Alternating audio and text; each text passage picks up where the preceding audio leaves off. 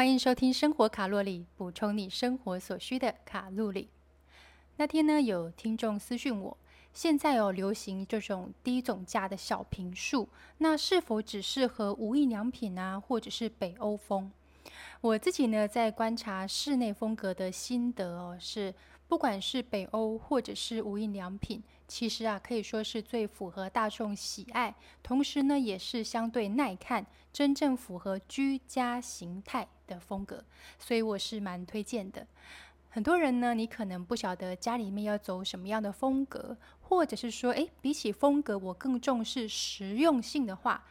那这边呢，我有一些步骤提供给大家，来有效整合出好看、实用而且耐看的居家美学。首先呢，是关于色彩的统整。基本上你可以直接以黑、灰、白跟木头色去搭配就可以了。黑色呢多一点会比较帅气，白色多一点呢会比较清新呢，比较知性。那木头多一点呢就会比较温润。那你也不用担心说这样子的配色会不会很单一呀？好像就很无聊啊？不会的，因为呢，同样的色彩在不同的材质之下，它就会有不同的层次感。就像你现在想象白色哦，运用在木头、布料、金属跟陶瓷上面，其实它的色泽跟纹理就会不一样。更重要的一点是呢，我们人呢，在这个房子底下是被空间所。包覆的，所以你的色彩是越少越好，才不会视觉疲劳。大家可以回想一下哦，家里面呢会乱糟糟的，就是因为有太多各式各样没有被整合过的色系和杂物。这也就是为什么呢？当你在逛无印良品的时候，诶，你会觉得很放松，就是因为呢它的色系是非常简单的。还有包含像一些高级的饭店也是如此啊。色系呢都是很少的，可是呢，它会运用比较多的材质去堆叠，这样子一样可以达到很高的美感。所以呢，颜色不用多，但材质可以多层次的堆叠，才是真正耐看的关键。第二呢，就是收纳。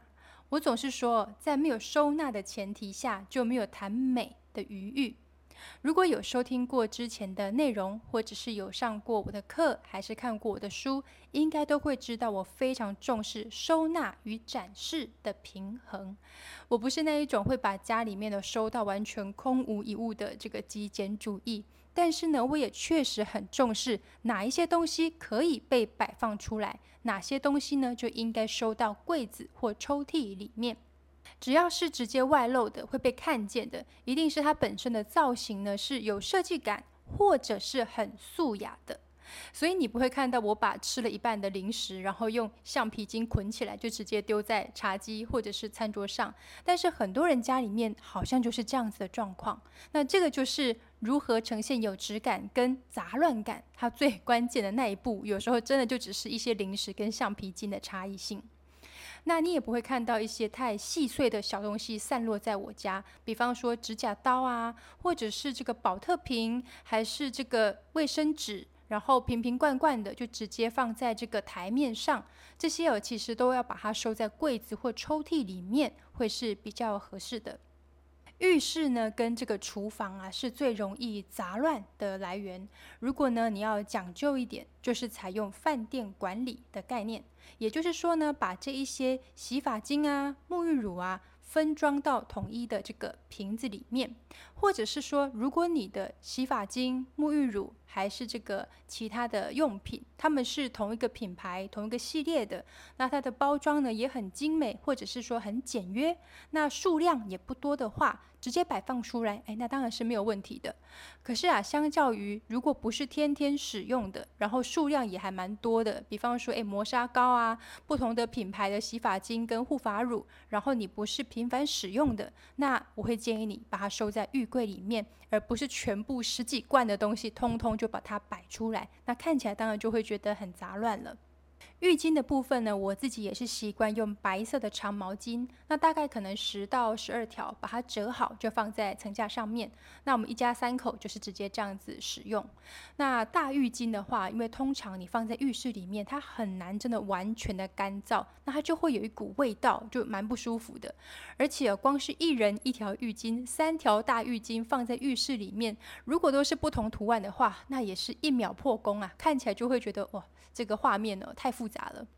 那衣服的部分呢，我会习惯用有质感的这个收纳篮来整理，可能是藤编的材质啊，又或者有一些是金属的材质，不要用这个塑料的。塑料的话呢，我会直接放在阳台。如果是放在房间里面呢，我会挑选质感更好的收纳篮。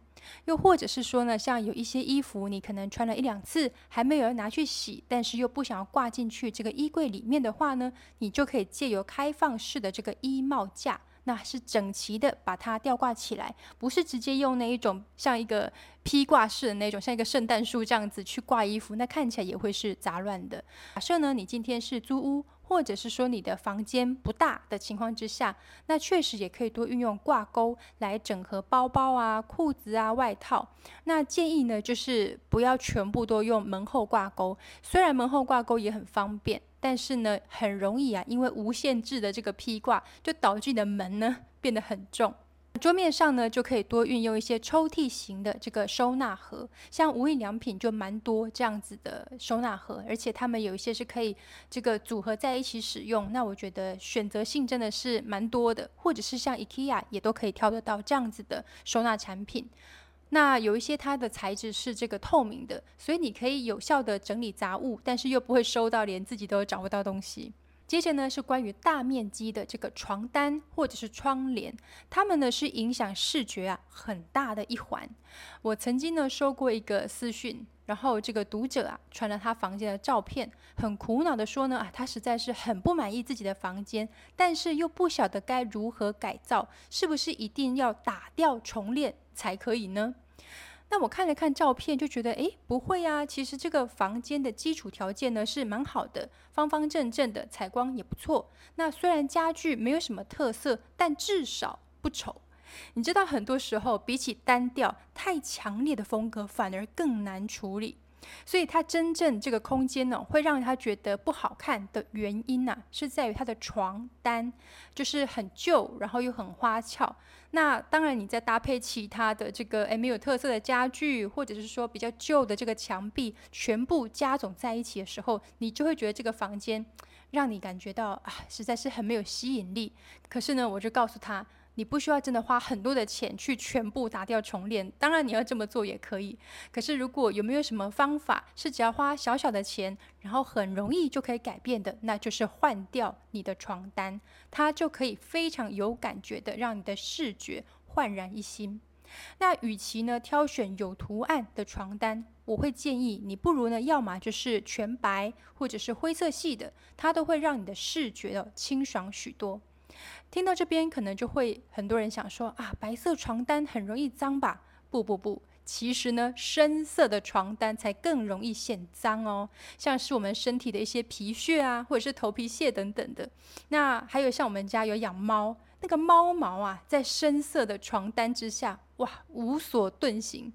而且你知道吗？白色床单呢，其实如果你弄脏了，是很容易清洗的。最强烈的话，你就用漂白水，其实就可以清洁。不然为什么饭店都用白色系的呢？接下来呢，我们就一步一步的来到灯光的部分。同样的一个空间呢。灯光的不同，就会营造出完全不一样的气氛。如果是这个 Seven Eleven 或是大卖场的灯光，就会让你觉得很像补习班或者是办公室，它不会让你有放松的感觉。所以在不同的灯光之下，对我们的情绪的这个感染力哦是很大的。就像你可能看恐怖片，它就会用青光。那如果今天用了红灯，就会让你觉得哎比较情色的感觉。所以灯光哦，对我们的这个影响力是远超过大家对它的理解的。那你如果说今天想要是一个放松的空间，那其实就是要多运用黄光来辅助，就会非常的有效果。最后的细节呢，就是像呃，垃圾桶的款式啊，面纸盒的挑选，或者是放置文具、钥匙、小东西的这些容器呢，也都请记得要去整合它的色系。它不一定要是很抢眼的款式，因为哦，抢眼的款式摆得越多，反而更容易喧宾夺主。在一个空间里面哦，主角一个就够了。你可能是把它设定在你的吊灯，或者是你可以挂一幅这个视觉很强烈的一幅画，还是你选择呢？你把这个主角坐在你的这个沙发的抱枕上面也是可以的。总之呢，就是不要每一个单品都很强烈，都是主角，那你的视觉呢就会觉得非常的喧哗，很容易造成视觉的疲劳。假如说呢，你的空间的地板是瓷砖，你可以选择呢放这个地毯。借由织品去柔化空间，也同时呢会带给你温馨的效果。那很多人可能会担心说啊，地毯会不会这个有？尘螨呐，是不是不好打理呀？其实现在有很多的地毯呢，他们是平织的地毯，也就是它不是那种长毛的地毯。以台湾的气候来讲，确实这种长毛地毯呢是不合适的，所以你可以选择这种平织的地毯。那有一些呢，它的材质呢是有带有一些尼龙的材质，所以呢，你用一些湿布就可以去清洁，它是非常好打理的，所以不用去担心这个问题。最后呢，摆放一些植物。那像是常春藤或者是黄金葛，都是很好种植的植物。比起仙人掌或者是多肉植物，黄金葛或者是常春藤这一类型呢，它其实一周就是浇水一到两次，你比较容易养成习惯。多肉植物啊，或者是仙人掌，有时候它们都是一个月才浇水一次，三到四周嘛。那你就会很容易忘记有这个东西的存在，结果呢，当你想到的时候，它就死给你看了。这样，又或者是呢，你可能掌握不好它的这个水量，水浇太多呢，它的根就会烂掉。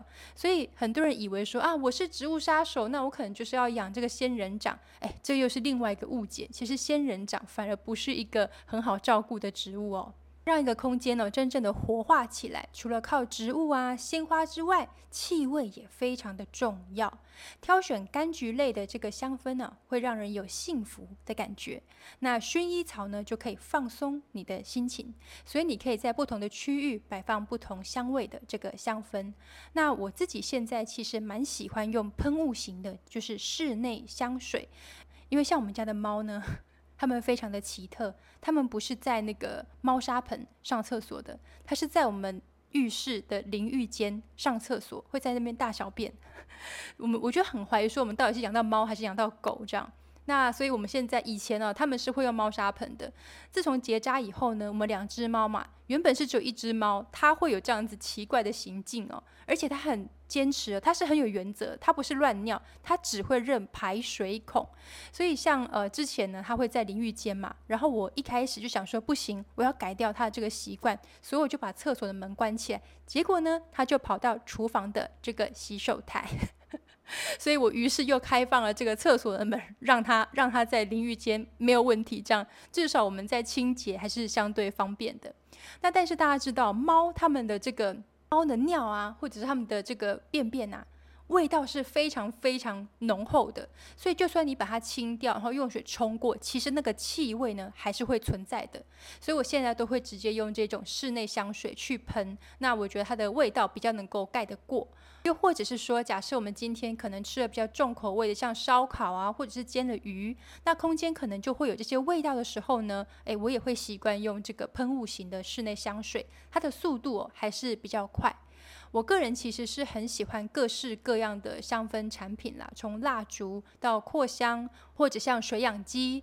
还是线香，这些我都有。那用到最后呢，我就会发觉，其实不管是哪一种产品，都会有它的优缺点啦。蜡烛的话呢，有两种形式嘛，一个就是当然你就是点火这样去烧，那另外一个呢，就是用这个熔烛灯。那这两者我使用下来的心得哦，呃，其实熔烛灯呢，它的这个味道其实会比较持久一点。可是呢，呃，当你用一段时间之后，它里面的精油啊挥发之后，只剩下蜡。以后，那其实它它等同就是一个没有香味的蜡烛了。它的优点呢，就是它比较安全，尤其是如果家中有小朋友，你可能不想要点火的话，那熔烛灯就会是一个不错的选择。扩香棒的话呢，其实它视觉上蛮漂亮的，但是缺点呢，就是一段时间之后啊，它上面呢可能就沾染一些灰尘。那又尤其我们家有养猫，可能就会有些猫毛，对我来讲呢，诶，就有一点点的困扰。所以用到最后，我还是喜欢用这个喷雾型的室内香氛。那不管是哪一种形式，我觉得大家都可以自己尝试看看，找出最适合自己的喜好，那还是最重要的。那以上呢就是今天的内容，生活卡路里，我们下周见，拜拜。